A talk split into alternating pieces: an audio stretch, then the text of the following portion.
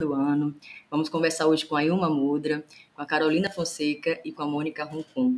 Vamos falar hoje desse tema aqui, ó, como a criação dos campos de sabedoria da dança do Ende se relaciona diante dos eventos atuais no mundo. Vamos conversar um pouquinho com elas. Bem-vinda, meninas. Gratidão pela presença de vocês. Olá, bom dia. Bom dia. Que lindo esta apresentação, é muito bonita. que bom estar com vocês aqui. Vamos lá começar é... então? Ah. Sim, sim, sim, sim. Vamos começar. Primeiro, gostava só de cumprimentar a gente. Então, eu, eu estou aqui em Portugal um, e não estou disfarçada, é que está um pouco frio. não, na verdade é que está, lá fora está bom, está sol, mas quando fica assim um pouco dentro da casa sem mexer, é melhor cobrir, assim posso estar à vontade. E então, tudo bem, e uh, vou passar a mão a Sibel, você está no Brasil, não é? Sim. Vamos lá então. E Vocês querem Carolina? falar coisa? Carol, Mônica? E a Carolina, onde estás? É para saber um, um pouco a situação de cada um. de Portugal, Portugalinho. Estou no sul, estou no, nos Algarves. É a Mônica eu estou aqui em Cascais, estou na, quase na pontinha uh, mais ocidental aqui do, da Península Ibérica. Tenho ali uns ventos assim meio cruzados ao pé de mim, mas eu gosto. Estão todas prontas aqui? Então vamos começar? Sim, sim. Vamos, ah, vamos. Gente, sentem aí que vem história, viu? Vem muita coisa boa. Então, para a gente começar, vamos começar do começo, né? O que, que seria esses campos de sabedoria? Tá e uma, por favor. Ok. Então, uh, para uh, clarificar, isso quer dizer que vais perguntar uh, perguntas mais técnicas sobre a, a, forma como isso se pode proporcionar, não é? De que modo? Sim. Ok. Então, eu, o que posso dizer do campo de sabedoria é é, o mesmo, é a mesma ideia, se quiser, da leitura do mundo como sendo uma cristalização mandala.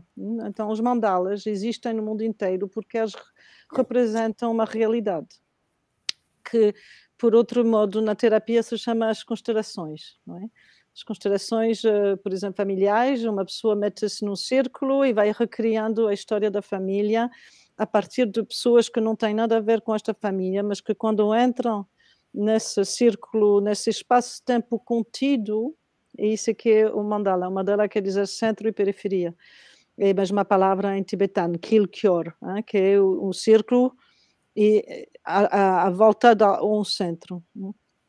Então, uh, nas uh, constelações, as pessoas podem fazer sobressair conhecimentos que estão escondidos nesta família, que poderiam ajudar esta família a sarar e a resolver feridas antigas não resolvidas e que se reproduzem por invariantes, ou seja, recomeçam. E de certo modo, você poderia dizer que o mundo inteiro está numa espécie de constelação que é formada por todas as constelações de cada pessoa e das pessoas juntas, ou seja, são mandalas interpenetrantes, ok? Então, o campo de sabedoria desde a dança do Ende apareceu de uma forma muito simples, e que quando eu estava com as pessoas uh, em workshops e uh, em sítios onde nós tínhamos que criar uma obra ou trabalhar sobre um assunto durante um espaço, num espaço predeterminado e num tempo que a gente sabe que começa a um momento e vai acabar noutro momento, ou seja, é contido, comecei a perceber que se houvesse certas circunstâncias para todas as pessoas presentes, ia acontecer uma situação extremamente uh, sensível, de inteligência brilhante, que não é o resultado de uma das pessoas, mas de todas as pessoas juntas. E que isso era quase o equivalente da presença de um ser, uh, um sábio ou uma sábia realmente fisicamente presente. Ou seja, se nós pudéssemos descodificar esta, esta inteligência, este brilho que acontece naquele momento, sem projetar a nossa própria interpretação, podemos receber um ensinamento uh, tão profundo como seria de um grande mestre de uma grande mestra. Então, isso é que eu tenho chamado campos de sabedoria e que a dança do Ende era a arte de criar campos de sabedoria. E, repito, espaço-tempo eh, contido e circunstâncias que vão favorecer a emergência de uma certa inteligência, de um certo brilho. Então, por exemplo, não sei, Mónica, quando falo nisso, isto te, isto te fez pensar em alguma coisa concreta que poderíamos comentar? Sim, obrigada, Ilma. Nós, bom, cada vez que ouvimos, uh, que, que, te ouvimos, uh, vamos aprendendo coisas novas. É, é, como se fosse a primeira vez, não?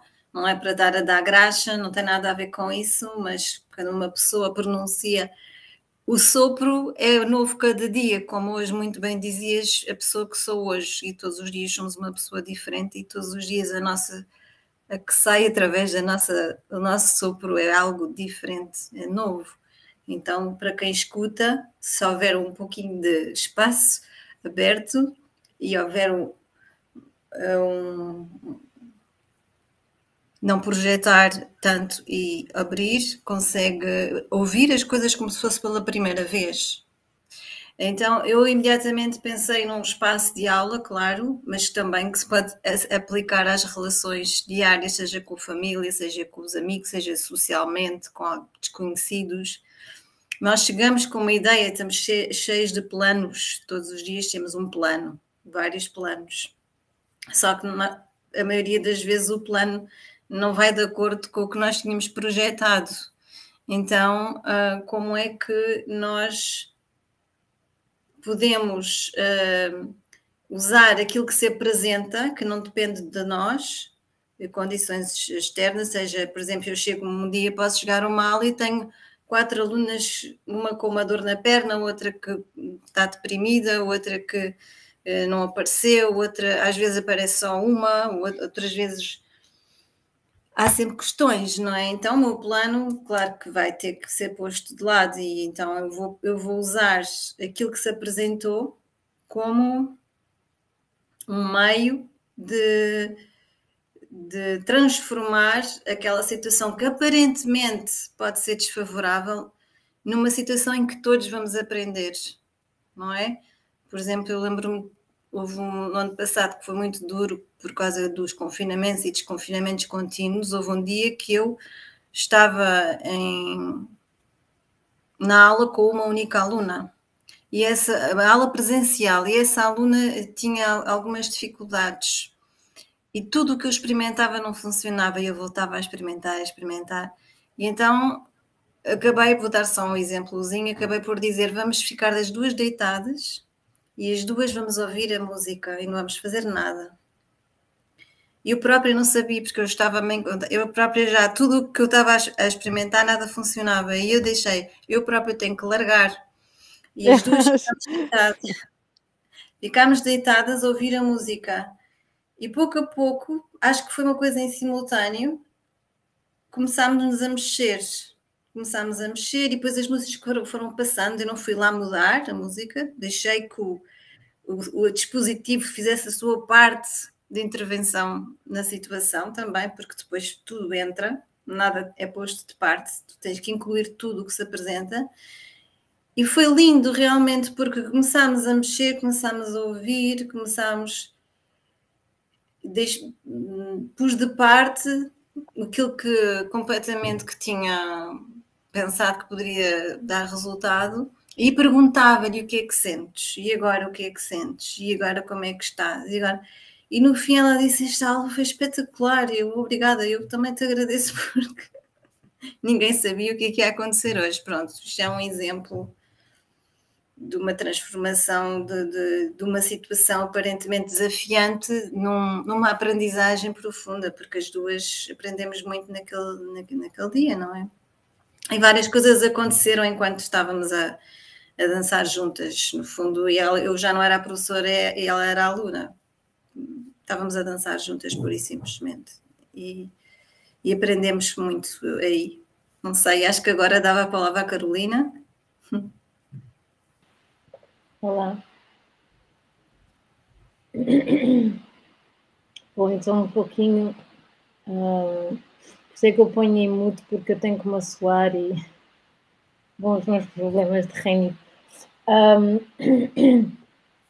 eu, o que é que eu posso, uh, uh, o que é que eu posso uh, trazer a, conclusão desta, destas duas hum, destas duas maravilhosas destes dois maravilhosos exemplos. Eu acho que hum, uma boa comparação, bom, acho que as pessoas já perceberam o que é que, o que, é que, é que queremos, o que é que, onde é que queremos chegar ao tocar quando falamos de, de dos campos de sabedoria ou de ou sabedoria espacial. Quando nós isso pode acontecer mesmo até mesmo na palavra, na própria palavra do Wind, a palavra do Wind, quando nós falamos o que é que é a dança do Wind, o que é que é, é quando o Lorca diz o que é que é o Duende, toda aquela teoria. Do Duende, ele fala exatamente dessa, dessa, desse ponto, esse, esse ponto, espaço, tempo que a Yuma falava e que a Mónica falava. Eh, e isso acontece tanto na vida cotidiana como, como na vida de um, uma pessoa que trabalha em performance, em espetáculo, ou mesmo, uh, ou mesmo no seu dia a dia, em aulas, em, numa conversa a cozinhar, por exemplo, agora aqui neste momento. E isso é o que nós, eu acho que isso é mesmo o que nós trabalhamos sempre, não é? desde o primeiro dia que eu conhecia a Yuma e, e a Mónica, quando começámos a trabalhar as três, eh, éramos mais, éramos, éramos quatro, éramos cinco, acho eu, éramos cinco com a Célia e a Catarina, creio, e a Iris, éramos, éramos seis. E nós trabalhávamos para, este espetáculo, um espetáculo que, que o Robbie Lacatus era um, um projeto para chegar a dançar com este músico maravilhoso. E era isso que trabalhávamos, era mesmo o duende, era, era mesmo, já estávamos a trabalhar sem falarmos sobre isso. Era isso que a Yuma nos, nos ela batia, batia nessa tecla, nessa tecla. Eu acho que foi essa mesma magia que nos fez ficar até, até agora, que nos, que nos faz a vibrar cada vez que ouvimos, cada vez que dançamos, cada vez que pensamos nisso ou que sentimos o corpo. Porque a, a dança que a dança que é proposta é, é mesmo uh, é mesmo única. Não há muitas propostas desta com esta com este com com este, contacto tão natural é, é, é, porque a raiz do trabalho é nisso, é por isso. Porque, porque o que tu dizes acontece muito, mas a raiz do trabalho está nisso é que é mais. Uh, mais uh, menos. Eh, posso, posso, posso, contar uma coisa, Carolina? Ou queres dizer mais alguma coisa? Porque eu de repente pensei que eu gostava de contar uma anedota. Posso? Um, Sibel, gostava de contar a anedota porque é muito bonita. Um, nós tivemos um, um, festival que aconteceu várias vezes em Serpa, numa cidade do sul de Portugal, que, que Serpa vem de serpente, é uma cidade que foi fundada por um dragão. E mesmo assim, a, a, a história da cidade. Então, só para dizer que é uma cidade que tem uma certa magia. E, eh, e, nós estivemos lá várias vezes a criar o nosso festival e era um festival extremamente generoso, porque todas as pessoas que criaram, criamos o festival juntos, nós nunca ganhamos nenhum dinheiro com isso, sempre foi uma coisa muito uh, generosa da parte das pessoas todas uh, involucradas e também da parte do BAL 17, o grupo de teatro que nos recebeu lá em Serpa. Isto é para dar o contexto. E um dos anos eu tinha proposto que houvesse uma certa estrutura durante os dias do festival, porque nós tínhamos sempre muitas ofertas, porque toda a gente queria dar alguma coisa, era incrível aquilo. Toda a gente queria dar uh, um monte de coisas, embora não havia dinheiro. Isso aqui é uma coisa que eu acho cada vez mais importante que seja possível criar estas situações, não é? Para sentirmos até que ponto nos podemos liberar dos poderes financeiros, porque é necessário liberar-nos. Eu, eu, estou mesmo um pouco militante sobre isso hoje em dia. e então, um, tinha proposto uma outra coisa, que era criar grupos que se chamavam os selvagens. E os selvagens podiam ser cada dia pessoas diferentes que se apontavam a ser parte dos selvagens, e, mas tinham sempre que ter algum, algum coordenador, não é? Para que não seja demasiado caótico, mas eles tinham uma missão que era incomodar toda a gente de forma respeitosa, mas incomodar na mesma. Então eles tinham que chegar, por exemplo, se houvesse alguém a fazer um performance no sítio, tinha que chegar naquele sítio respeitar a performance, mas ao mesmo tempo desviar o ambiente. Tinham que criar coisas inesperadas, não é? E claro, eu não estava presente para vigiar o que é que faziam, não sei o que é que fizeram, sabes? mas eh, essa situação dos selvagens acabou por criar uma espécie de onda, foi, foi bastante espetacular aquilo porque havia presentes também no festival várias pessoas do Iraque, que eram músicos com quem eu trabalhei vários anos, o Anwar Abudrag e outros amigos dele. E eu lembro-me que o Anwar ficou, ficava completamente uh, iluminado pelas situações que ele estava a ver, como as pessoas eram, como eram boas e faziam coisas de forma respeitável. Ele gostava muito, era uma pessoa extremamente sensível e é um grande, grande músico ainda por cima. E então ele dizia-me que a festa era sempre na quinta-feira no Brasil, eh, no Brasil, no Iraque. Eu olhei para a Cibele e digo Brasil, no Iraque. E na quinta-feira, sem que ninguém tivesse decidido isto, os selvagens criaram, de forma espontânea, uma procissão.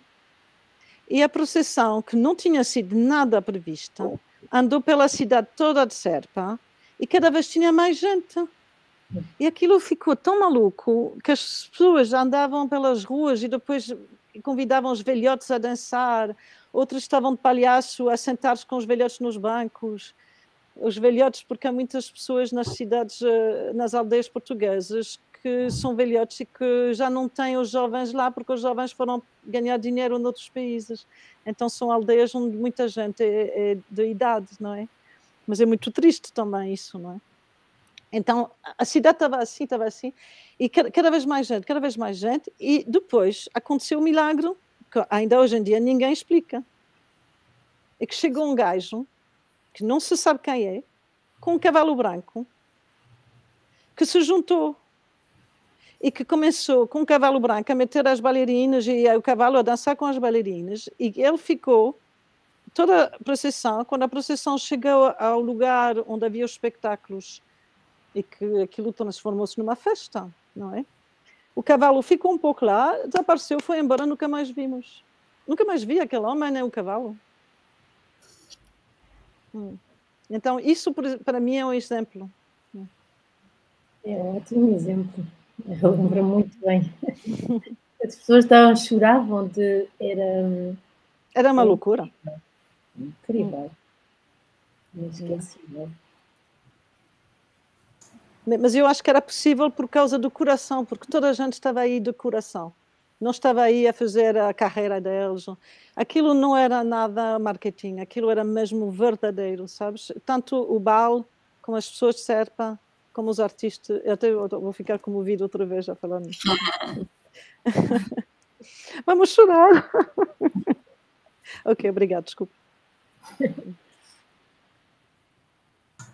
É bom relembrar essas coisas boas, né? Traz vida, traz vida, fazer mais, né? Vamos continuar aqui então.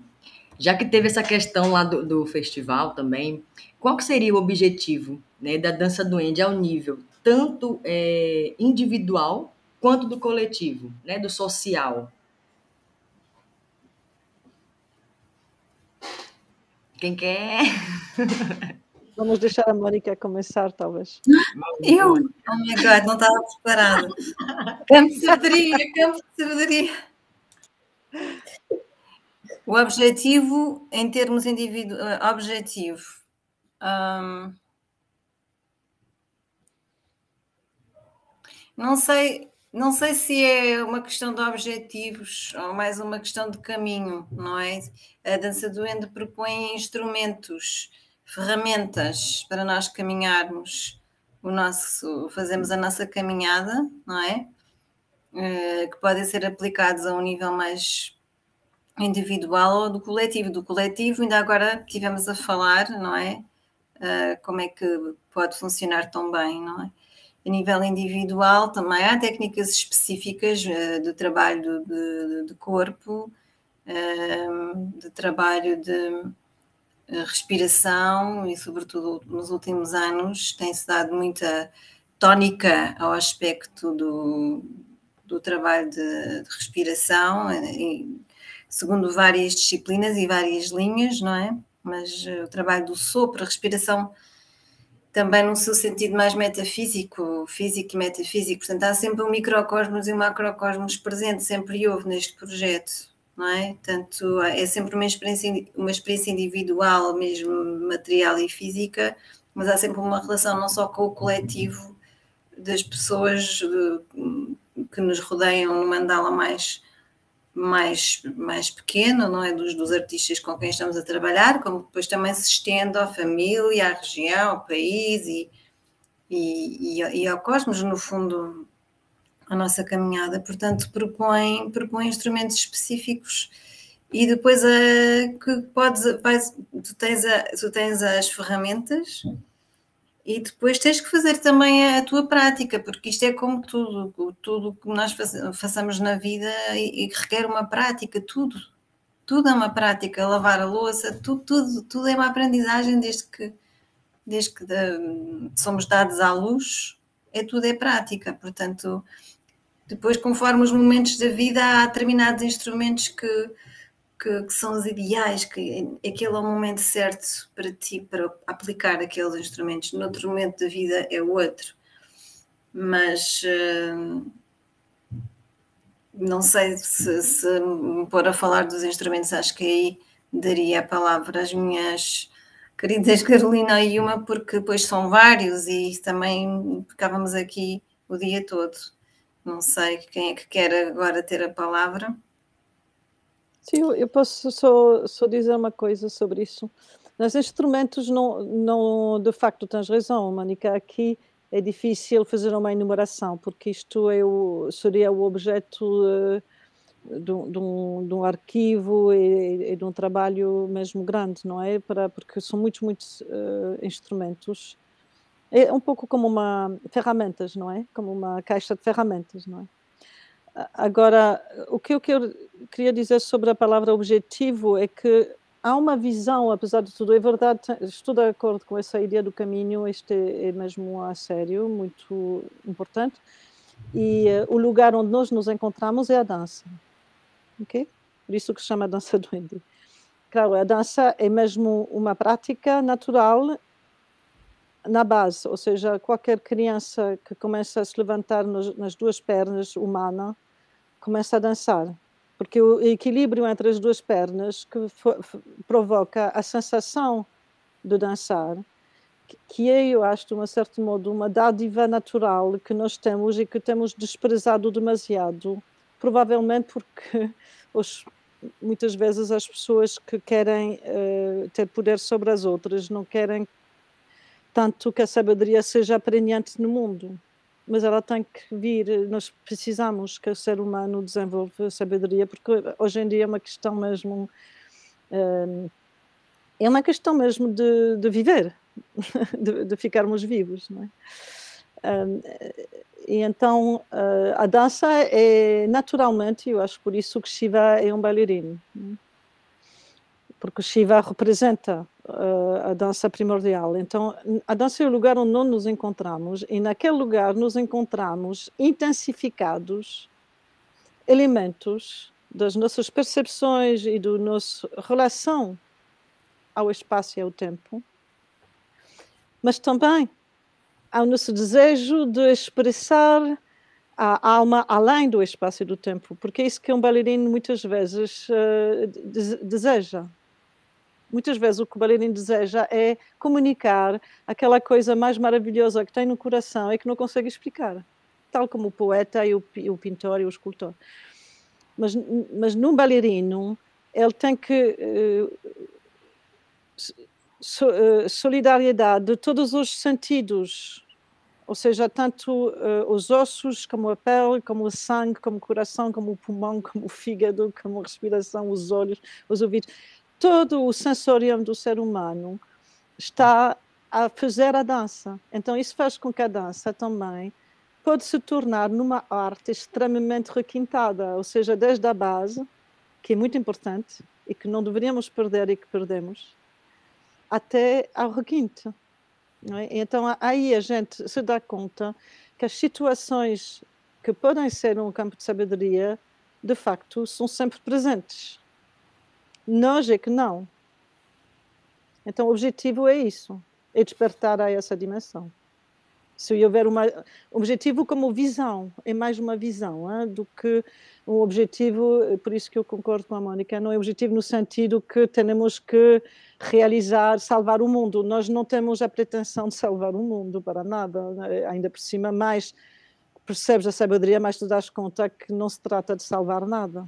Mas uh, temos essa, essa motivação de fazer viver a presença das pessoas, essa dimensão que é completamente uh, presente, que, que, existe e que a gente uh, passa sempre ao lado. E era isso que eu queria dizer uh, em relação a esta pergunta. E a Carolina gostava de ouvir o que a Carolina gostaria de nos dizer sobre, sobre isso. A pergunta original era o objetivo, não é? é. Objetivo é uma palavra. Objetivo de criar campos de sabedoria. É. Um, eu, eu, adicionava, eu, eu, eu acho que uh, não, objetivo é muito pessoal e também é muito relativo, não é? Um objetivo é uma coisa tão pessoal e relativa e cada professor tem um tem objetivos diferentes, tem corpos diferentes, tem, tem culturas diferentes, religiões diferentes cada professor nesta escola, ou cada artista, mesmo até cada aluno. Eu, eu acho que é interessante o facto de que quando trabalhamos individualmente, pronto, quando trabalhamos em grupo, acho que já foi bem, bem falado e bem explicado, mas quando trabalhamos individualmente, que eu sinto que talvez seja, para, pelo menos para mim, como professora, eh, um dos objetivos como artista também é, é criar uma, uma disciplina feliz, uma, uma disciplina que seja hum, harmoniosa com, com a minha vida, com aquilo que eu posso proporcionar para a minha prática. às vezes há uma, eu acho que às vezes eu própria no meu caminho tive alguma dificuldade em sentir que quando trabalhava eh, sozinha tinha um polícia, que era a polícia Carolina, em cima de mim a, fazer-me trabalhar, ou, ou todo o contrário, uh, eu perdia-me no espaço, perdia-me no espaço-tempo.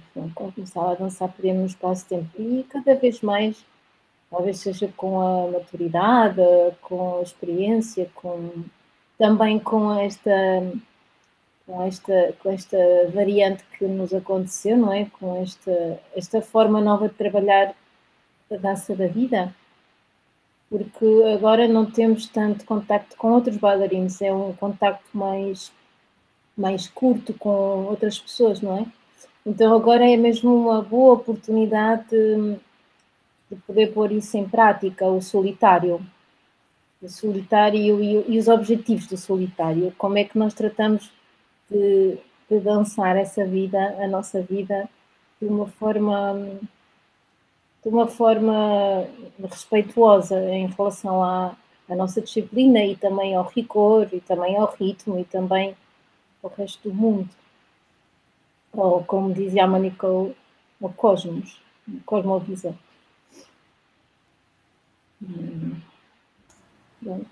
Alguém quer complementar mais? Sim, eu posso eh, só dizer que eu acho, acho muito bonito esta palavra disciplina feliz, porque eu, é engraçado, Carolina, porque eu hoje estive com o Pedro e tivemos mesmo a experimentar isso, não é? E, um, e, então isso já é, é, é, mais o assunto das ferramentas, mas é interessante uh, sublinhar isso e que nós nos damos conta à medida que nos treinamos que temos uh, no corpo armazenados muitos hábitos. Então a disciplina é mais uma questão de mudar esses hábitos. E, e a técnica que nós utilizamos é uma técnica que faz é uma técnica muito vinculada aos cinco elementos de forma concreta, não de forma idealista, não é? É que concretamente nós somos realmente feitos cinco elementos. E então tudo que no nosso corpo é um pouco como composto, composto em português se diz, uh, como é que se diz Sim. aquilo para fertilizar a terra, não é? Composto, em, em Portugal é dizemos composto.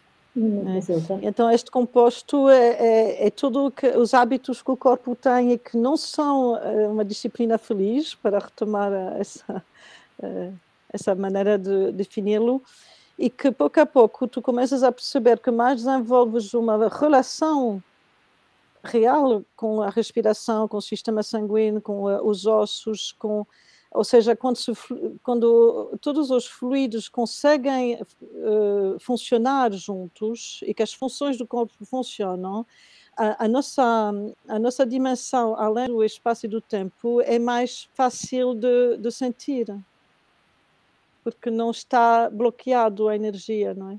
E então, a partir deste momento, começas a desenvolver pouco a pouco uh, um intui uma intuição nova é que o corpo, em vez de armazenar um hábito mau, começa a armazenar um hábito diferente, que é, que é de estar vinculado um, à, à saúde mesmo deste mandala, que é o, o corpo humano, que desde que nasci até que morro, uh, funciona, não é? E, e então é, isso faz com que a tua, a tua inteligência mais profunda comece a, a ficar disponível não só a tudo o que nós pensamos o tempo todo, porque estamos extremamente distraídos, somos uma sociedade de alta distração. E, e, e, essa distração em si mesmo não é um problema, mas em relação a, essa intuição do que fala é um problema muito grave, porque, porque todo a tua semente essencial está sempre eh, coberta por outra, outra coisa, não é? Então, quando uma pessoa começa a sentir isso e começa a tocar isso, então tem uma motivação que é uma motivação de regozijo. Ou seja, você vai fazer isto e não vai fazer isto porque é bonito ou que é feio, vai fazer isto porque você sente o seu coração, sente o seu sopro, sente e tudo isto que você sente é o universo e você começa a sentir que você só precisa de estar realmente disponível a esta dimensão, em vez de estar sempre ausente. E então a disciplina, eu acho, é? torna-se feliz, mas claro, é técnico também, porque tecnicamente, por exemplo, neste caso, quando falamos nisso com o Pedro, Pedro tecnicamente começa a ver, ah, posso fazer deste modo, e muitas vezes são coisas simples. é, é mais uma questão de, de ir entrar no pormenor da simplicidade do que querer fazer muita, muita, muita coisa. Hum? Então, pronto, eu gostei muito da disciplina feliz. Show, maravilha.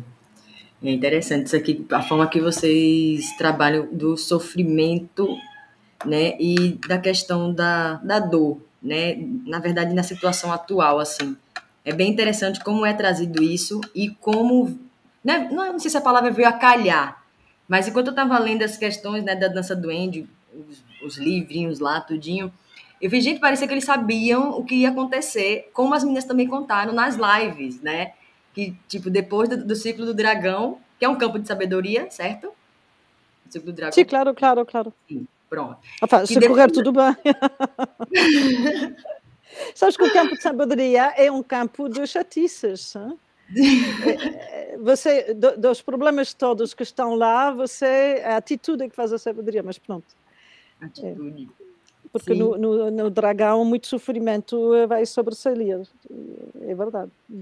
E eu achei, assim, muito engraçado, entre aspas, né? Que não tem nada de engraçado na situação, mas de como houve, que elas falam, elas relatam desse preparo, né? Que logo em seguida do ciclo do dragão, que elas trabalharam aquelas questões internas, né? Do sofrimento, da dor, que é o que vocês trabalham, na verdade, essa questão espiritual, elas conseguiram enfrentar melhor, de alguma forma, pelo ciclo do dragão. Eu achei isso bem interessante e a forma que vocês colocam, parecia que sabia que isso ia acontecer no geral, assim né? Como uma pandemia, por exemplo, né? Ninguém imaginou assim. Quando eu fui lendo, eu, gente, parecia que estava pronto aqui para o pessoal enfrentar uma pandemia, enfrentar alguma coisa aí bem difícil.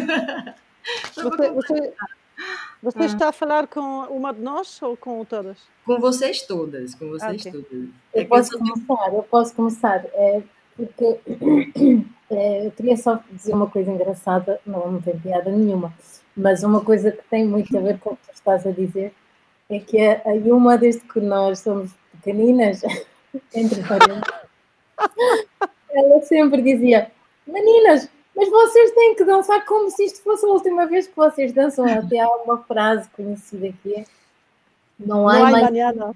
não há amanhã, não há amanhã.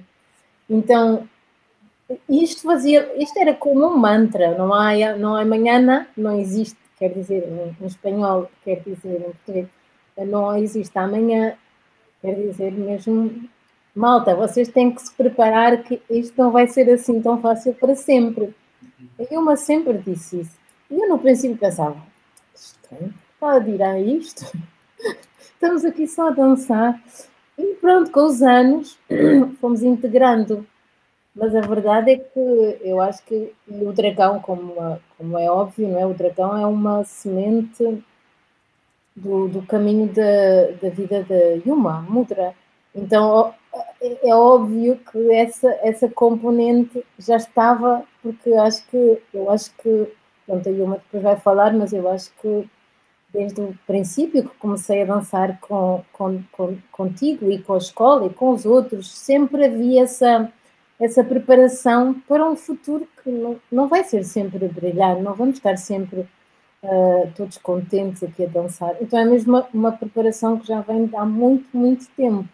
É engraçado e foi muito engraçado porque tu estás a falar de, de pessoas que fizeram o dragão um mês antes do lockdown. Que, que eu também fiquei pasmada, porque foi muito.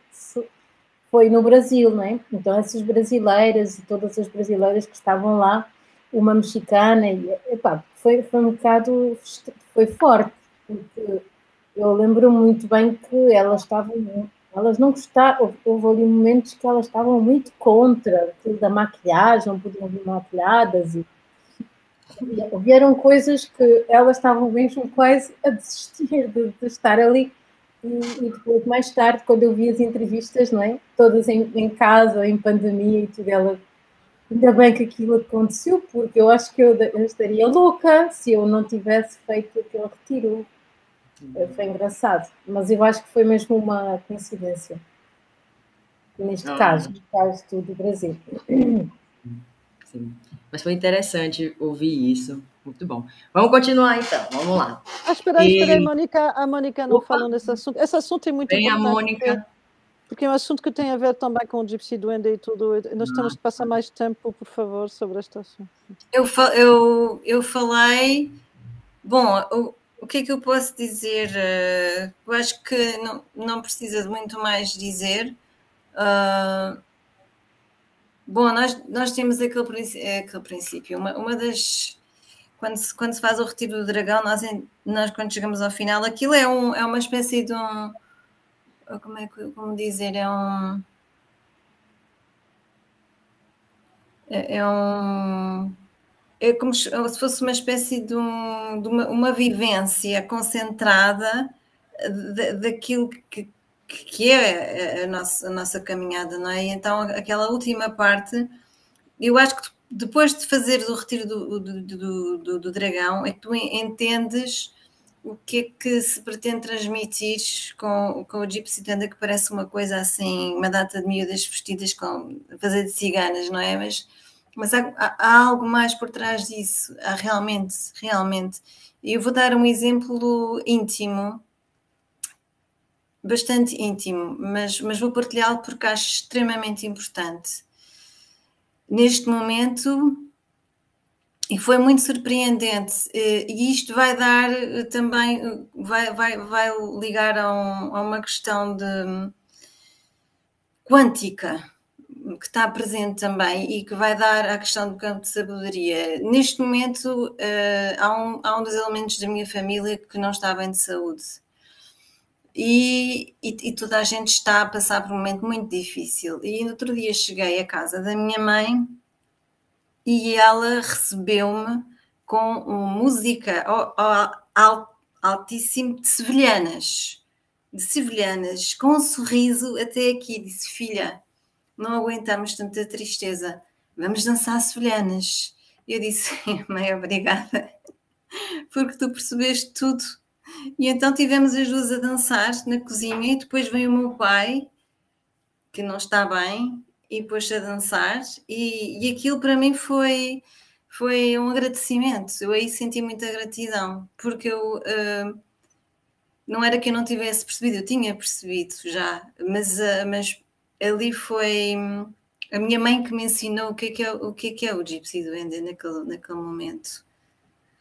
Não sei, não sei explicar melhor, não sei se me estou a explicar bem, mas. Muito bom. Mas é isso, é isso. Muito bem. E, e, e, queria acrescentar uma coisa sobre isso, porque isso é uma coisa que toda a gente que começou a trabalhar comigo sabe, porque eu tenho repetido isto como um papagaio, mas, mas é importante, não é? é que, de facto, uh, no caminho artístico, um, a sofrimento tem sido um, um pouco o material uh, alquímico básico da maioria dos caminhos artísticos importantes. Mas, do ponto de vista social, os povos que têm sofrido tremendos uh, maltratos ou tremendos dramas, uh, uh, persecuções, morte, essas coisas, não é? Muitas vezes você vai escavar, não é, na arte daqueles povos ou daqueles uh, por exemplo, você vai ver que a partir do sofrimento, que é como a, a pedra filosofal é? daquela gente, essa pessoa de repente começa a fazer nascer qualquer coisa de extraordinário que é profundamente humana e que se expressa por música, por dança, por poesia, é sempre por essas vias não racionais, não é? Porque você não pode expressar de forma racional uma dimensão que é mais além da, da, racionalidade. E, então isso deu, por exemplo, lugar a, a muitos eh, aspectos das artes ciganas, porque se você vai estudar o que, qual é o caminho do povo cigano, como é que o povo cigano vive, como é que aprende, como é que as crianças aprendem a música e a dança, que não aprendem de forma soft, aprendam mesmo de forma dura. Hein? É preciso ser um pouco menos uh, Walt Disney hein, na cabeça. Mas uh, tem uh, desenvolvido a arte de celebrar a vida no meio da confusão e do sofrimento. E isso mesmo é a especialidade de certos povos, mas do povo cigano certamente que é.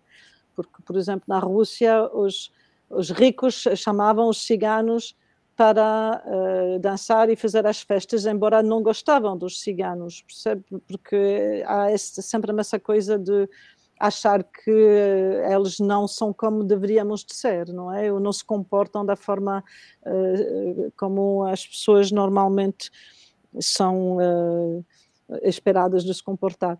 E, e, o flamenco tem imenso disso. O flamenco é mesmo uma arte extremamente estruturada sobre isso. E, e eu tenho muito desenvolvido sobre isso, mas não é o tema, o, o tema agora, não é? Mas que a partir disso, como é que vamos mais longe, não é? Mas também os um, africanos da América. Como é que os africanos da América fizeram carreira? Como é que os ciganos da Espanha fizeram carreira? Foi que desde o sofrimento do povo deles fizeram uma arte que dá alegria às pessoas que os fizeram sofrer. Incrível, sabes? E, e, você vê que o blues, o jazz, uh, Um, a história também do rebético na Grécia, que vem de meios culturais muito pobres, uh, o fado em Portugal, um, Cabo Verde, a, a, Morna, ou seja, você se começa a ir buscar, a ir ver, vai ver que os povos todos tinham, e hoje em dia não têm. Isso aqui é um drama, percebe? Porque hoje em dia tem uma televisão e um computador no lugar disso. Eu não tenho nada contra o computador, estamos uh, muito felizes de estar juntos aqui. Mas estou a dizer que não tem essa. Por exemplo, a Mónica dançou com o pai e com a mãe, mas os pai e a mãe vinham de uma cultura onde faziam isto. Está a perceber? E então as pessoas precisam de recuperar essa dimensão que a partir uh, do ritmo da música, a partir do coração delas, têm maneiras de estarem juntas muito simples que lhes permitem transformar aquilo que é insuportável emocionalmente. Hum.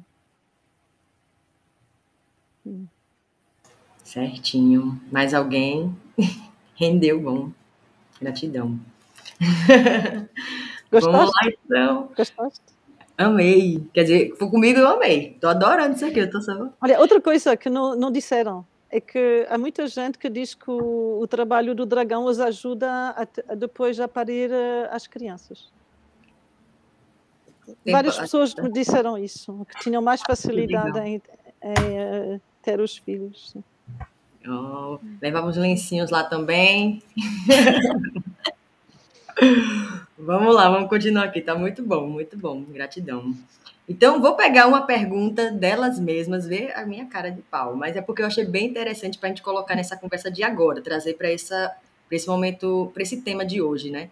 Então, assim, como é que a dança do Andy, ela pode ajudar a desenvolver essa consciência do novo, né, através do sofrimento? Como é que ela poderia ajudar, né, da dor, do sofrimento, através dessa consciência? Como é que a gente poderia trabalhar nisso, nível social ou individual, por exemplo?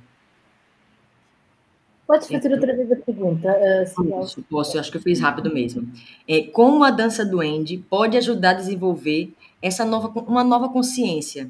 Porque eu, eu peguei a da pergunta de vocês o seguinte: como é que a dança do Andy pode ajudar a desenvolver uma consciência panorâmica de toda uma situação? E eu tô meio que traz, parafaseando ela, assim, trazendo um pouquinho para o tema da gente, como é que a gente poderia, no caso a dança do Andy, né, desenvolver essa consciência, né, para essa situação atual, por exemplo do sofrimento, de todos esses acontecimentos que vêm desde 2019, essas mudanças que vêm acontecendo. Deu para captar? Eu repito de novo. Sim, sim, sim, eu percebi. Sim. Pode, tá livre. Sou eu? Sou eu? Sou eu que faço? Vamos sortear aqui, deixa eu ver. Vai ser tu mesmo. Ok. Uh, eu, eu, eu, acho que pessoalmente uh, faz parte também do estudo uh, da arte e da dança do Endê os momentos de silêncio, tem que ser, não? acontece. E esses momentos de silêncio eh, são famosos pelos uh, escritores. Os escritores dizem sempre que têm uh, o síndrome da página branca, não é? e então essa essa coisa, a primeira coisa, eu acho indispensável para trabalhar com esta época é aceitar esta página branca porque de certo modo, para você desenvolver uh, a pertinência de como é que eu vou me uh, como é que eu vou me comportar ou reagir à situação, eu preciso de uma certa uh, paciência interior, porque de momento não há visibilidade desde o ponto de vista da projeção histórica ao futuro. Ok? Isto quer dizer que a visibilidade existe desde mais a não projeção e mais desde, do ser. Isso, isso, é muito importante, porque a partir daí é possível que este futuro até seja uh, diferente, a partir do momento que haja muitas pessoas, tem que ser pelo menos mais ou menos 30% das pessoas no mundo que fazem isso. Se houvesse 30% das pessoas no mundo que fazem uma revolta para despertar uma certa um, escuta profunda, não é? Da situação interior. Isso é o que a gente chama espiritual, mas eu não vou chamar isto espiritual, porque o, o problema é que as pessoas, quando ouvem espiritual, em seguida vão meter um label, não é? Que é uma religião. Não estou a falar de uma espiritualidade em concreto, estou a falar de uma atitude, não é? Que também pode ser espiritual também. Ou religioso também pode ser, mas não estou a falar de professar esta religião, estou a falar de ter essa atitude. Então aí a pessoa vai ter mais capacidade de desenvolver uma visibilidade que não é da projeção histórica do futuro, mas é mais a visibilidade do seu potencial de ser ele próprio, actor uh, de uma certa uh, uh, constelação, uma forma de fazer as coisas que vão definir também o futuro, porque o futuro são, são as pessoas que vivem no planeta que fazem o seu futuro que, que nós construímos juntos o nosso futuro, não é? E o nosso passado também, estamos sempre a construir aquilo, mas é no presente. Então, isso é uma coisa. Outra coisa é ser capaz de se relaxar com as contradições e as paradoxos. E isso é fácil para uma pessoa que faz arte, porque a arte é toda uh, um jogo de paradoxos e de contradições. Então você percebe que a paradoxo e a contradição não é para que você fique louco, é para que você fique sábia. Aliás, eu vi isso ontem, muito interessante, foi o é a sabedoria. Né? Está a ver? Né? Então, um, isso é que é a minha resposta sobre isso. Não há fórmulas todas feitas, tem que ser mesmo uma certa. Uh, as pessoas que treinaram, por exemplo, se falamos na Sedwin, as pessoas que treinaram em sério, é momento agora de assumir a sua própria capacidade de uh, confiar no seu potencial uh, profundo e bom, na sua bondade fundamental. E a partir daí nós, somos criativos, aí não podemos saber como é que vai ser sermos criativos. Mas isso, é, isso é que eu acho, pelo menos da minha parte, é a resposta essa tua pergunta.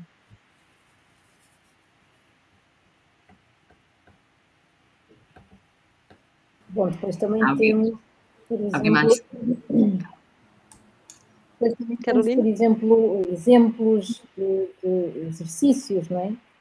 podem ser uh, adaptados ou que podem ser utilizados. Uh, desde a curiosofia até à, à própria te técnicas de poder de, de, de, regeneração, regeneração e de poder vitalizar o corpo, não é? Um, eu acho que a escola é construída exatamente para quando está tudo, quando está tudo bem e quando está tudo mal. Esse paradoxo.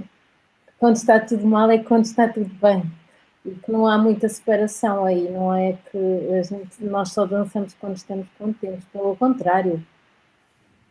Mas também não buscamos a tristeza para dançar, mas isso acontece. Portanto, é essa, essa natureza. Hum.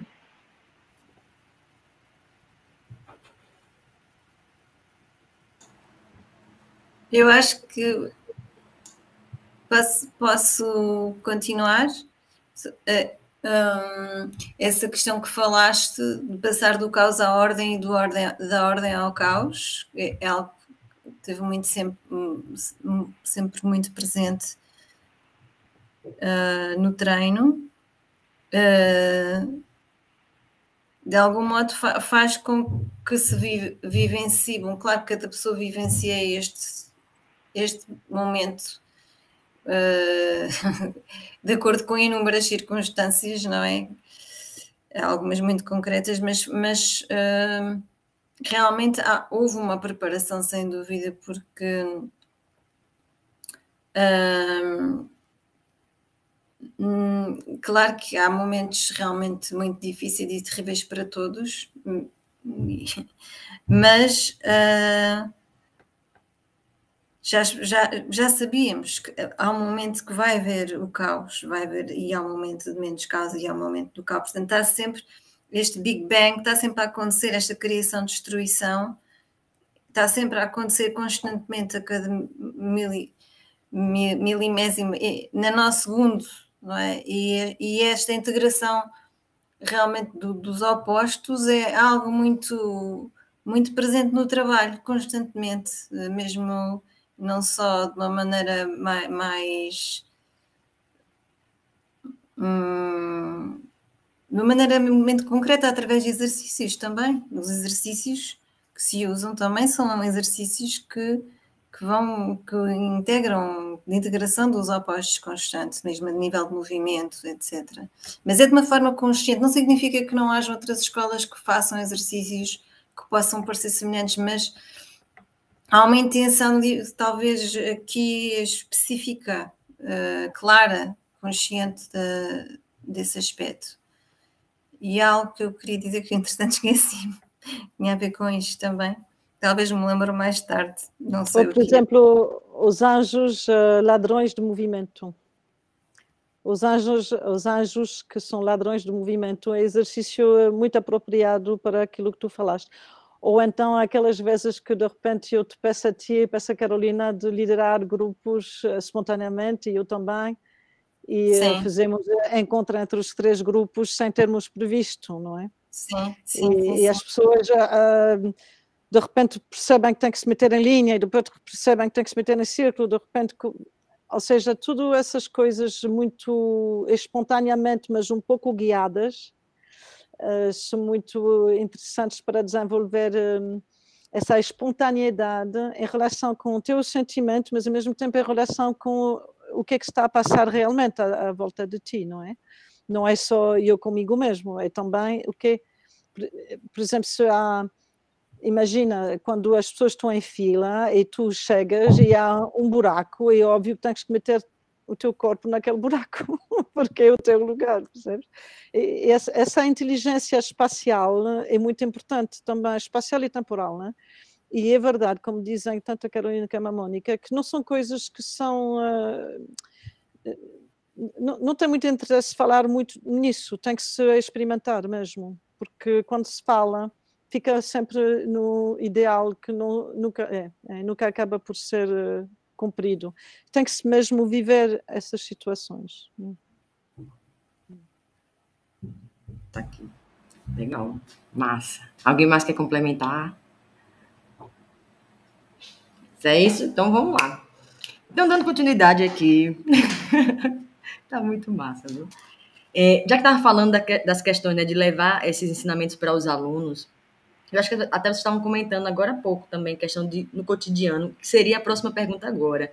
Como trazer né, esses ensinamentos para o cotidiano? Porque, assim, vocês, vocês lidam com isso, vocês são as mestras, né? Mas e a gente aqui, que né, está aprendendo, como é que a gente pode lidar com esses ensinamentos no cotidiano?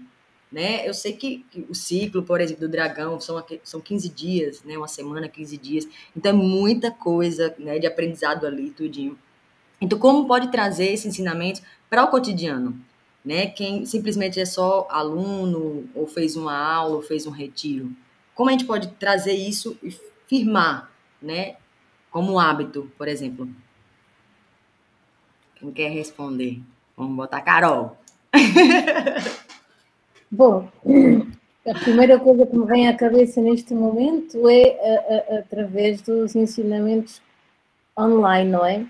Porque, uh, porque ou, ou, através de retiros de, de, de, de, um, um, de um formato diferente, porque as aulas regulares está-me a parecer mais, mais complicado de, de, manter, de manter essa regularidade. Um, eu estou a falar, pronto, mais, mais como professora, não é? Como professora da rede, mas como aluno, depois, claro, depois há alunos que se queixam, há alunos que me dizem que, que, que estão muito tristes, que queriam ter aulas regulares, presenciais, ou então queixam-se porque querem ter aulas presenciais e depois não vêm às aulas presenciais. Há sempre todas as coisas que estão à volta de um, de um, desejo, que se calhar é só mesmo um desejo e não passa disso, mas uh, na, eu acho que agora está tudo a ser eh, reformatado, o computador está a ser reformatado, os tempos que estamos a viver agora são tempos de, como dizia aí, uma paciência e de eh, reformulação, está tudo a ser Uh, pouco a pouco está tudo a tomar novas formas. E eu continuo, eu pessoalmente continuo a achar que é importante manter contacto, contacto físico, e também com um contacto semanal, mensal, com os alunos, mesmo que seja só através desta máquina, que no fundo está-nos a ajudar, uh, neste momento está-nos a ajudar a guardar conteúdos, não é? Por exemplo, isso é uma coisa super importante, porque esta escola tem, tem, tem tantas,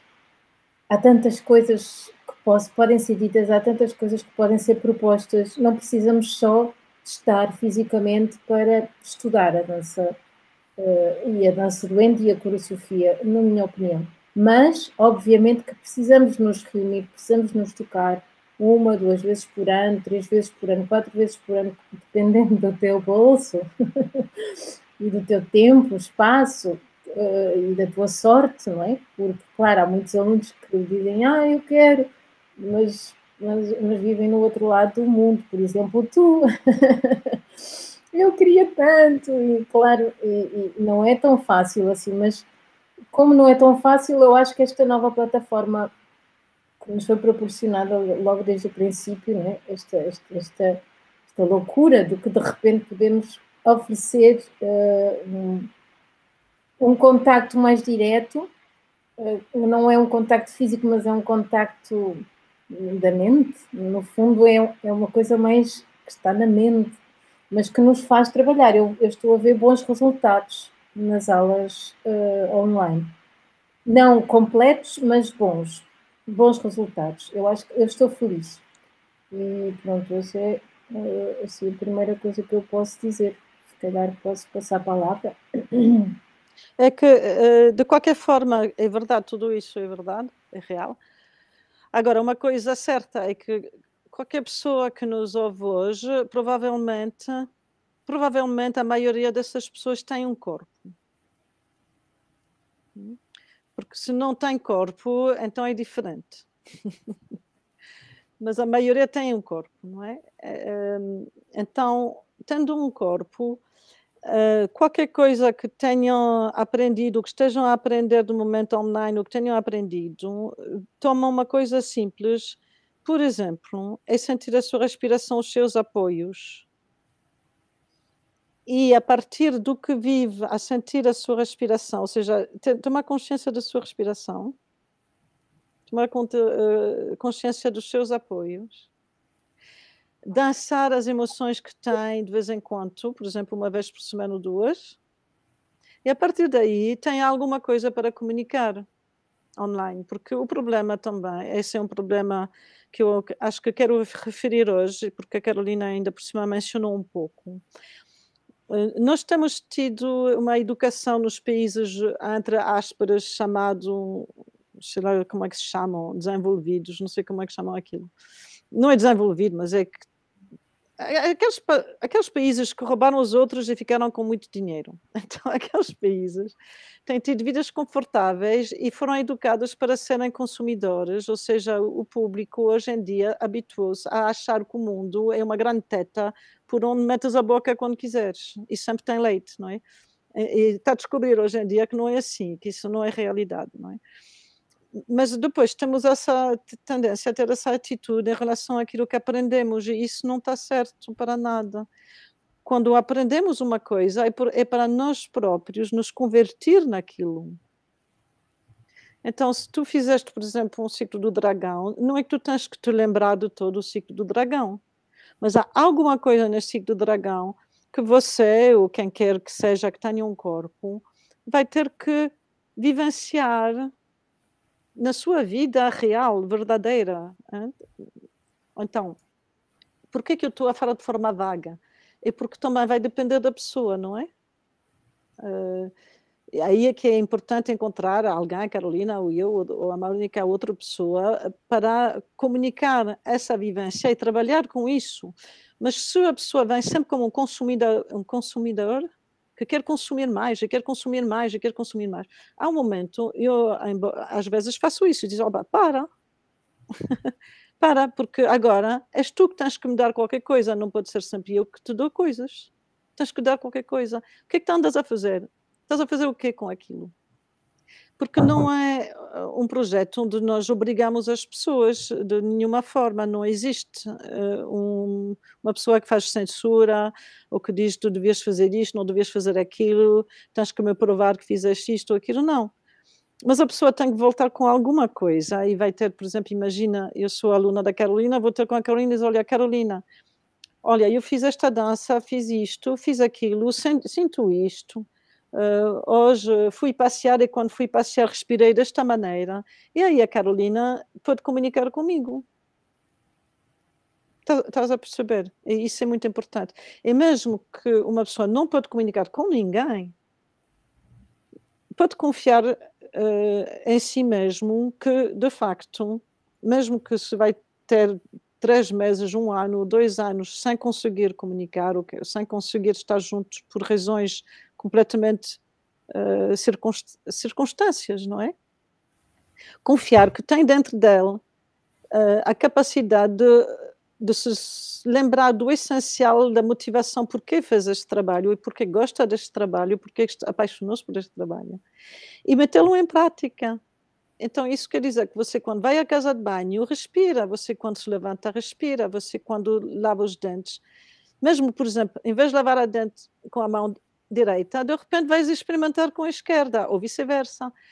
É, é, fazer da tua vida um lugar onde tu, das coisas simples que estão à tua volta, fazes disso uma maneira de te incentivar a ti próprio a, a fazer sair o teu potencial. E é muito importante que seja pessoal, porque senão as pessoas acham sempre que têm que provar no Instagram ou têm que provar no Facebook. Não, isso tudo bem, não há problema. Vocês podem até ficar toda nua no Instagram, muito bonita, tudo bem. Mas não é isso do que eu estou a falar. Eu, eu estou a falar de qualquer coisa que você experimenta e sente que tem muito valor, mesmo que ninguém está lá como testemunha.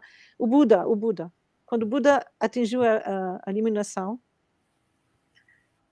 perguntaram-lhe os deuses do céu: Como é que nós temos a prova que você está iluminado? Não é? O Amara que perguntou.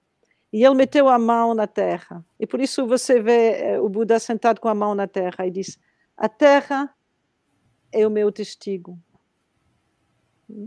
Então, essa atitude nós precisamos, porque já chega de sermos sempre consumidores. Nós temos que ser pessoas que vivem uh, a nossa paixão. eu tô, desculpe. Estou uhum. a passar. Eu não, não tomei drogas, não é? é mesmo natural. Mas obrigado, obrigado. São vocês. Vocês despertam em mim uma grande. Obrigado. Olha, eu ia dizer ah, qualquer coisa assim desse género também, Hum, qualquer, eh, qualquer exercício que, que tu tenhas eh, aprendido ao longo da tua vida que te faça sentido, aplicar, é, é aplicar porque é a tendência que nós temos tanto de, de consumir agora novo curso, novo isto. Claro que também se pode fazer isso com uma atitude de, de aprendimento. É preciso é, é dar atenção à atitude com que estamos a fazer as coisas, consciência sobre a forma como estamos a fazer as coisas. Sim, podemos estar a fazer vários cursos, vários retiros e, e, e aquilo realmente ser uma integração e nós colocamos em prática, etc. Mas, mas o que acontece muitas vezes é que acumulamos porque aquilo ainda não respondeu e porque eu já percebi aquilo e aquilo já não chega, agora quero o outro. Mas na verdade não é, não é preciso fazer 10 ou 20, se calhar uma coisinha que tu tenhas feito um dia, será que aplicar, aplicaste, chegaste a aplicar ou treinar, nem que seja 5 minutos, alguma coisinha que tenhas feito alguma vez, seja no Retiro do Dragão ou de qualquer, porque aí já não vais precisar de explicações. Se tu realmente treinares, já eh, tu és naquele momento tu tornas-te o teu próprio mestre, não é? O teu próprio professor, porque ao treinar tu estás a aprender não há outra forma. Não há mesmo. As receitas, as receitas aparecem assim. Quando é que as receitas? Alguém chegou com um livro de receitas quando nascemos. As receitas foi alguém que se enganou e apareceu uma receita nova e agora está nos livros de receitas. E depois vem outra pessoa e engana-se e cria outra receita. E já é a receita à moda da Celeste. Depois é o bacalhau à moda do, Joaquim. E, e, assim é, porque experimentaste a receita e deu uma outra nova e agora é, é, a tua receita que tu vais ensinar aos outros, mas tu experimentaste a receita. Não sei. É, é como as pessoas aprenderam, nós aprendemos a falar de pequeninos. Quando aprendemos a falar, a, a, começamos assim, papá, mamã, não sei quem não é. Eh, depois a gente fala e os pais não percebem nada, porque a gente não consegue dizer, não é? Mas depois a gente continua. Mas não é que você, à noite, você não aprendeu de cor tudo o que vai dizer o dia seguinte, não é? Você não diz às pessoas, olha, como é que eu faço para falar? É? Você, claro, fala. Você fala e improvisa todo o tempo. Só que depois você pode também pensar, olha, gostaria de falar melhor, ou ter uma pronúncia melhor, ter uma voz mais com instrumento. Então aí você vai explorar a sua voz, a sua fala. Mas apesar de tudo, as pessoas que, por exemplo, uh, estão a treinar a dançar a vida, a viver a dança, uh, têm que também dançar exatamente como falam. Pelo menos isso, não é? Pelo menos essa coisa básica. E depois, a partir dessa básica, diz, olha, eu agora queria a minha voz, ou queria resolver um problema específico com a voz, não é? Um, vocês sabem, as pessoas fazem ou política ou não sei o que, aprendem a colocar a voz, estas coisas. Mas primeiro, falar, é preciso, o miúdo demora uns aninhos a falar. Não é assim, uh, não comprar aquilo em pó, lá no supermercado, que mistura com leite, não. Tem que passar, não é? E, e é sempre assim, essa coisa do tempo, de dedicar-se. Eu digo isso às vezes. Um, você quer frutos na sua, no seu caminho, então você tem que se dedicar a. Se, se for a dança o seu caminho, você tem que se dedicar à dança, não é a dança se dedicar a você. Hum.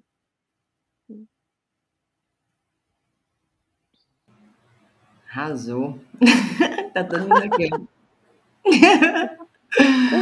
Mas é legal mesmo, porque muitas vezes a gente faz as aulas. Eu, agora eu vou dar minha opinião, minha opinião minha também, né? Mais visão de aluno. A gente faz a aula.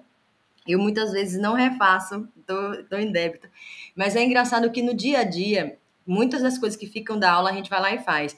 Mônica estava falando ali, um desses dias, Mônica, eu fiz umas aulas com a Mônica, e aí ela falava assim, nas aulas, né? Vocês têm que aproveitar que vocês estão indo para a cozinha, vocês vão dançando, esbarra negócio lá. E fazendo um dia desse eu me lembrei disso e comecei a fazer aqui, comecei a rir. Gente, eu preciso voltar a fazer essas aulas. E como eu tenho as aulas gravadas, eu fiz, pronto, vai ser com essas aulas mesmo que eu vou voltar às minhas atividades. Então, assim, é realmente você fazer aquilo no dia a dia, o seu hábito, né? Que é quando você vê, você já está fazendo aquilo sem nem perceber, sem nem ser obrigatório. Olha, tem gente aqui chegando. Algum... Olá. Ah, Nádia. Ah. É, Nádia, olá. então vamos lá. Muito bom. Vocês querem complementar mais alguma coisa? Tá muito Não, eu acho que, acho, que, acho que isto está bem. Eh, mas, claro, a, a Carolina o que disse é verdade também. É verdade que às vezes uma pessoa, quando precisa realmente do interface, tem que também meter energia para ter essa interface, não é? Como você está a fazer, Sibel, você está a meter uma energia tremenda nisso. Por isso que eu sempre apoiei o que você está a fazer. Né? Apoiei uh, incondicionalmente. Verdade. Porque eu gosto quando as pessoas se dedicam às coisas com corpo e alma. Né? É, uhum. Mas uh, às vezes pode precisar. Eu, eu, posso dar um exemplo pessoal, é que eu sou budista e como tenho feito retiros e práticas, às vezes na prática preciso mesmo de falar com uma pessoa que percebe daquilo que me acontece, porque aquilo que me acontece não acontece a qualquer um, acontece às pessoas que fazem esta prática. Então tenho que ter, ter alguém com quem falar, porque já mexe um pouco com, com aspectos uh, da, da consciência que não é qualquer um que consegue apoiar nesse, uh, nesse sentido, não é? Então isso é verdade que também as pessoas têm que ter essa coragem de vir e perguntar ou de pedir. Hum, porque nós estamos disponíveis na medida em que tem paciência. A nossa rede tem desenvolvido essa disponibilidade. Estamos disponíveis para entre ajudar-nos entre todos. Eu acho que isso existe. Hum. É verdade. É só falar assim, Carol, vamos fazer aula, bora. Aonde, que horas, quando, né, Carol? Isso é muito bom. Então, já vamos chegando. Não é só aula, e uma neste caso não está a falar só da aula, ela está a falar hum. de, de uma disponibilidade uma disponibilidade do coração, não é? De, se alguma coisa acontece, de, de, empatia, de compaixão, de amor. Não são só aulas, acho que não é só aula. Sim, é... nós temos sonhado umas com as outras. Não? temos comunicação pelos sonhos, tenho certeza disso. Acredito. É um exemplo, é? mas também, Carolina, também as aulas, também. Porque tem, vocês têm dado aulas e eu acho que, acho que é muito importante. Demais, demais. Acho que uma coisa que é muito, é muito importante, não é que e é muito do, do, do teor muito, muito prático. Uh, se a pessoa não põe imediatamente em prática alguma, alguma das coisas, pelo menos, que está a aprender, não tem dúvidas. E se não tem é muito importante ter questões para o professor ou para o orientador, ou como queiramos chamar. Uh, a, a, primeira coisa, eu acho quando se termina uma aula, não é tipo, é agora, agora guardei nos meus fecheiros, já tenho uma pasta cheia de aulas. Não, é, qualquer coisinha da aula, experimentar logo, nem que seja à noite, no dia a seguir, porque senão vai fugir e não vais pegar mais. E ter dúvidas, porque se não experimentares, não tens dúvidas. E ao teres dúvidas, já estás a aprender, porque já tens uma dúvida. Ah, então percebiste, mas isto não percebi. Então agora vou perguntar. E a outra aula já vai mais focada nisso. E a seguir é muito importante haver esse retorno, até porque também é mais, é mais motivador e, gratificante para as, para as duas partes, porque o professor também vai aprender, graças à tua dúvida, ele vai, ele vai ser obrigado, ou ela, vamos ser obrigados a ir buscar outro, outra perspectiva, outro enfoque e a desconstruir o nosso plano inicial para encontrar outra forma de chegar a, a, a essa transmissão que se pretende, ou perceber que afinal, afinal a questão pode ser pode haver uma outra questão subjacente, não é? É importante haver esse, esse intercâmbio, muito, é muito importante, como, como a Yuma está a dizer e a Carolina.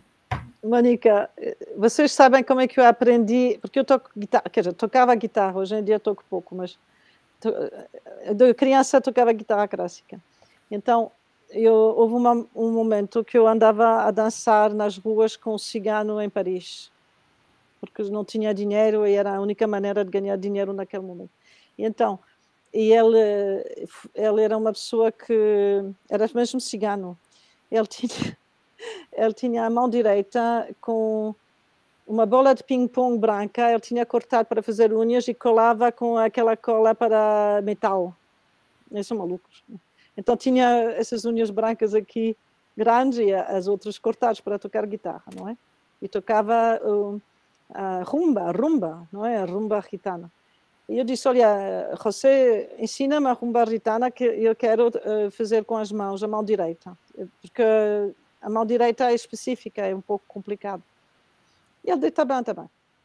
Ele tinha uma casa, vivia com uma japonesa, porque ele sempre tinha namorados japoneses. Ele falava japonês. E então, mas era mesmo cigano, aquela, sabes, moreno, todo grande cabelão e tudo, mas, mas vivia sempre com japoneses. Então, ele mostrou-me como fazer. E, para, Mónica, para que tu vejas como ensinam os ciganos, porque os ciganos ensinam deste modo. E depois meteu-me dentro, mas o gajo era um maluco hein, na vida, mas de repente fez uma coisa muito séria. Ele na vida era maluco, mas fez uma coisa muito séria. Meteu-me no, no armário, dentro do armário, a mim, junto com um tic-tac, tic-tac da música, não é? Meteu-me lá dentro, apagou a luz. Espera, apagou a luz, a luz estava fora. Apagou a luz e fechou a chave. E disse: Eu volto mais tarde e quando voltares tu vais saber fazer isso. E tive que fazer isto dentro do armário. Fechou-me no armário, não sei, uma hora ou assim. E depois abriu-me, tive sorte. Abriu-me isso aí e nunca mais me esqueci. Ah, hoje em dia lembro. Hoje em dia já não podes fazer isto, que eles enviam-te para prisão e fazem queixa, abuso, não sei o quê, mas aquilo era ótimo. Para mim foi fantástico. Eh, numa aula, uma aula ainda por cima gratuita, nunca paguei, nunca mais me esqueci.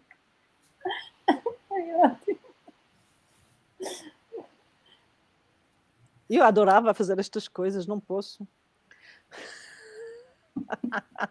Não é maltrato, percebes? O maltrato é quando uma pessoa não percebe que isto é muito bom.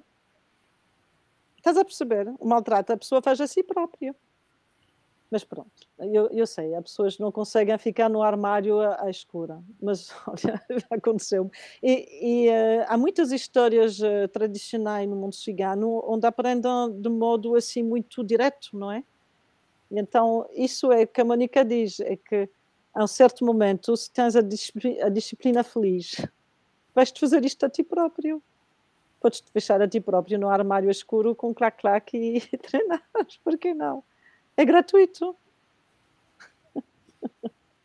São todas estas coisas gratuitas que podes fazer. Olha, outra coisa que podes fazer é fazer primeiro o pensamento com o pincel. O primeiro pensamento com o pincel é um protocolo que vocês fazem em todos os workshops. É muito fácil de fazer outra vez em casa.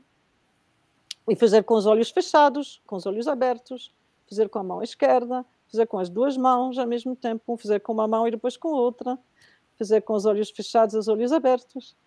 Isso vai ter uma incidência sobre a, a, a tua pessoa tremenda. Os exercícios do primeiro pensamento, primeiro pensamento com os pincéis. Muito Tem um exemplo concreto, não é? Sim. E abre várias possibilidades, né? Opa, pode falar aí. Eu, eu queria dizer, uh, ver se não, se não me esqueço, que às vezes as coisas depois varrem-se, aparecem e desaparecem, mas muitas vezes quando se pergunta aos escritores porque é que eles escreveram uma obra, eles, há muitas pessoas dizem eu escrevi porque precisava de organizar o meu pensamento, não é? Precisava de organizar a minha psique. Isto é uma outra forma de organizar, porque tu, ao, ao escrever, estás a, estás a plasmar, como dizem os espanhóis, não é? Estás a passar para, o, para um objeto externo a, o teu, a tua alucinação, não é? Teu, então estás a vê-lo ali e isso ajuda-te. Uh, é saudável para, para, teu, para a tua psique, para a tua psicologia, é saudável e tal, tal como os escritores muitas vezes o fazem por uma questão de, de, de saúde mental, não é? Isto também é outro, é, é a mesma linha, só que é, é, não é tanto pelas letras, é pela, pelas artes. Neste caso, o exemplo que a Ima acabou de, de, dar, tu ao veres plasmado no papel aquilo que acabaste de fazer, aquilo vai ajudar a integrar qualquer coisa do teu subconsciente e integrar isso do inconsciente para o consciente é, é curador. Pronto, é mancado isso. Sim, é verdade, é verdade. Hum. Show. Alguém mais quer complementar? Não? Então, vou, vou para a última pergunta. Na verdade, nem pergunta, né? Perguntar, ou é, saber sobre o projeto de vocês para agora, da dança do Andy, diante dos momentos de agora. Vai ser tudo mesmo online? Como é que tá aí para a gente saber? Ou futuros projetos? Alguma coisa? Não? Ah. Agora estamos com um grande projeto que vai demorar muito, muito tempo, mas que é muito bonito. O que é, Mônica? Podemos dizer? Claro. Sim! Aqui a Nádia a dizer, por favor. Nós queremos, nós queremos criar um, um arquivo uh, um arquivo, uh, uma plataforma de arquivos sobre, sobre a escola online, não é? Uma plataforma, portanto, é virtual naturalmente, onde vamos, uh, onde vamos fazer o upload do trabalho de todos estes anos, ficheiros, vários tipos de ficheiros, PDFs, vídeos explicativos, exercícios, vamos ter o, diferentes pessoas que, que, estão na escola ou que passaram um, a, a explicar como é que aplicam isso na sua, na, na, sua vida diária, como é que aplicam os instrumentos. Essas perguntas justamente também nos fizeste hoje. Vamos ter, esse, vamos ter esse, esses testemunhos escritos que servem de referência, não é só, portanto, é uma plataforma referencial e é um trabalho gigantesco, porque são muitos anos eh, de informação que temos que vamos reunir e estamos a, estamos a começando por aí este é o para já. E gostávamos muito de fazer um festival, de certeza. Motivação não falta, mas talvez tínhamos que esperar mais um pouco. Não sei o que é que. E uma e hoje, hoje em dia é sempre complicado, não é? Porque pois. As pessoas têm previsto uma coisa e de repente uh, fecham fronteira, ou de repente uh, toda a gente está em pânico por causa disto daquilo. Então é difícil uh, os projetos a largo prazo a não ser este tipo de projeto que não tem limites, não é? Que podemos nós próprios controlar quando é que fazemos, mas quando é festival, festival é um pouco mais delicado. Uh, depois também temos o dragão, vamos ter o retiro do dragão no próximo na próxima primavera aqui na, lá na Bélgica e, e muitas outras coisas. Uh, tudo vai surgindo e desaparecendo, não é? é? É difícil estarmos a falar agora neste momento, porque está tudo tão, é sempre tudo tão, tão pouco palpável, uh, como dizia, como já, já foi tantas vezes dito, é difícil estarmos a falar sobre projetos que são realmente concretos, a não ser este que a Mónica falou, que é realmente o mais concreto não há não é? Neste momento é o mais concreto que há, realmente. Eu tenho uh, um livro que saiu em francês, um novo romance.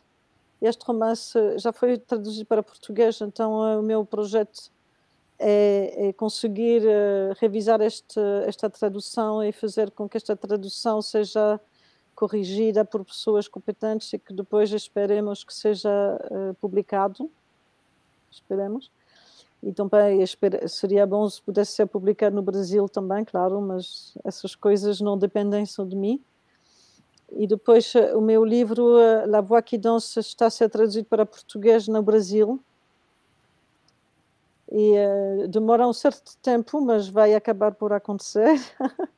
é por Dan Daniela Puccini, acho que é o nome de família e Daniela e eh, a Isabela ajuda, em princípio, mas o projeto com esses eventos tem ficar um pouco assim, mas eh, continuamos a ter a motivação, então eu acredito que vai acabar por existir em português.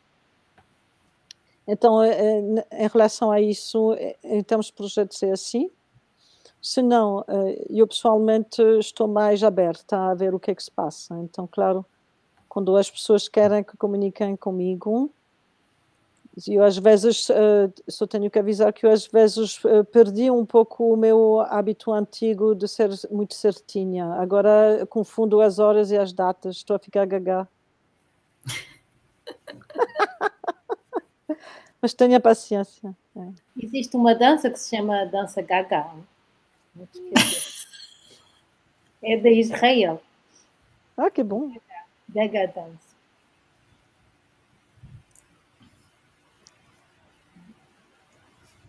Então, maravilha. Mais, alguém quer complementar mais? Tá bom, tá ótimo. Pelo menos tá movimentando. É bom tá movimentando. Não é ficar parado. Aí que não dá. Mas movimentando, mesmo que seja devagarzinho, e às vezes no silêncio é melhor do que tá parado. Tá ótimo, tá ótimo. É, que eu acho que este é como o mar. No, temos as correntes superficiais e quando, quanto mais vamos para o fundo do mar, mais a corrente é, é é subjacente, não é? É mais lenta, mas também é poderosa, não é? E alguém tem que também estar naquelas correntes, não podemos estar todos cá em cima, porque depois não há, não há base. Então é aquelas correntes marítimas profundas, estão lá, vão devagarinho, como o caracol, como a tartaruga. Agora eu acho que é tempo de irmos às correntes profundas do mar. Sim. Estamos, estamos mesmo. Fomos convidados para irmos para as correntes profundas. Mas é melhor ir para a corrente profunda com a dança doente, pode ter certeza. Espera aí, Sibel, já que estás Oi. sempre a, a, querer movimento e que não queres parar, tenho uma ideia para ti. Bora! Vamos embora, vamos voltar todinho. Olha, já que estás assim, eh, numa profissionalidade cada vez eh, melhorando, por que não pensas para o ano, calmamente, quando quiseres, criar um verdadeiro simpósio da dança do ND que dura vários dias e que reúne temas e pessoas e conferências e tradutores e tudo? Uau! Vamos ver, vamos ver, vamos ver. Olha, cuidado com, comigo, porque eu sei muito bem criar trabalho. Meu Deus, Sagitariana. E olha, não vamos. Então vamos, eu tô aí, ó, o fogo tá queimando aqui, preciso botar aí, vai queimar. o fogo tá queimando. Olha, tá mas, mas, com calma sempre, porque com Sim. calma consegues eh, estruturar. Olha, o resultado hoje está muito lindo. Está muito, tá bom, muito, muito gostoso. Bem. Obrigada. E então, isso é uma ideia que podia ser útil para nós todos, porque nos podias também a nós todos dar um pouco de, também de uma motivação porque eu, de facto, por exemplo, não tenho muita motivação para entrar no computador e assim vais-me dar motivação. E as, a mais pessoas, e as pessoas poderiam se apontar por um preço que te serve a ti para pagar os teus gastos todos e, uh, e poderiam ter uh, um simpósio, é assim que se chama, não é? Simpósio. Sim, sim, dá para a gente montar assim. Olha, eu tô com. Olha, depois a gente vai conversar então, porque já veio mais coisa aqui. O problema é a questão, sabe qual é a questão maior, meu Deus? A gente conversa depois. É mais o horário. Essa questão da diferença de horário. Senão muita coisa dá para a gente fazer já teria acontecido. Mas como tem essa questão da, diferença de horário, dos tempos de cada um também. Sim, mas, mas pode ser, eh, mesmo que seja só três horas por dia, é, já é alguma coisa, porque não é preciso de repente fazer uma mega coisa, não é? Não somos uh, a Casa Branca em Washington. Nós podemos fazer uma coisinha de três horas por dia. Também hum. podias incluir nisso algum dia um espetáculo online. Hum. Podias incluir nisto, por exemplo, uma canção que cantamos juntos online sobre o mesmo ritmo, ou músicos. E é uma questão de ir eh, meditando sobre isso, não é? Bom. E ver quais são os horários que entre o Brasil e a Europa condizem e meter naqueles horários. Por exemplo, durante férias, o momento que as pessoas têm férias, Estamos aqui tudo em férias agora. E, é uma ideia engraçada, pode ser uma, pode ser uma ideia gira. Eita, sim. Vai ser massa, vamos embora. Tô aqui. Estamos, estamos aqui. A gente puxa mais gente aí, vamos embora. E essa live tá aí bem. tá aumentando gente aí também. Já tá vindo o pessoal aí para ajudar.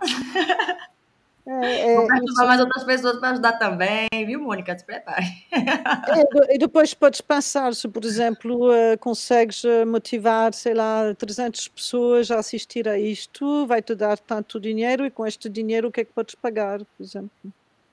Sim, sim, vamos pagar aqui o estúdio. Estou brincando, mas está sendo tão bom. Não, mas, por exemplo, se precisas de, de, de, tradução, os tradutores às vezes é muito cansativo a tradução. Uh, pronto, esse tipo de coisas, não é? E uh, isto poderia ser uma coisa muito bonita.